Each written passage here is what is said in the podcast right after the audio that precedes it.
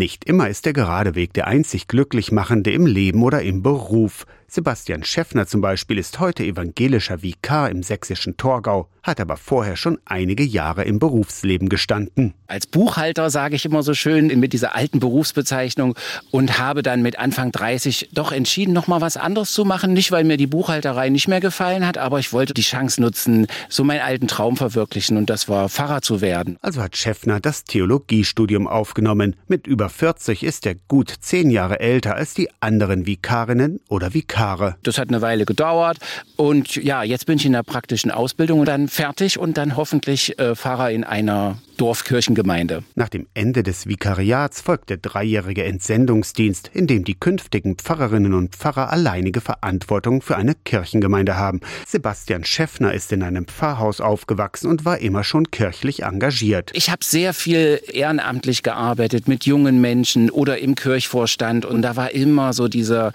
dieser Ruf in mir, Mensch, sollte ich das nicht machen, um meinen Lebensunterhalt damit zu verdienen. Aber so ein Studium spült erstmal kein Einkommen in die Familienkasse.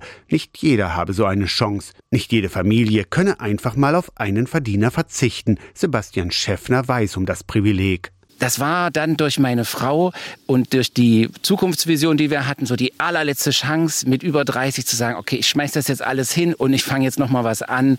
Bin ich sehr dankbar über diese Chance im Leben. Aus dem Büro auf die Kanzel. Wie heißt es oft, die Wege des Herrn sind unergründlich. Aus der Kirchenredaktion Torsten Kessler, Radio SAW.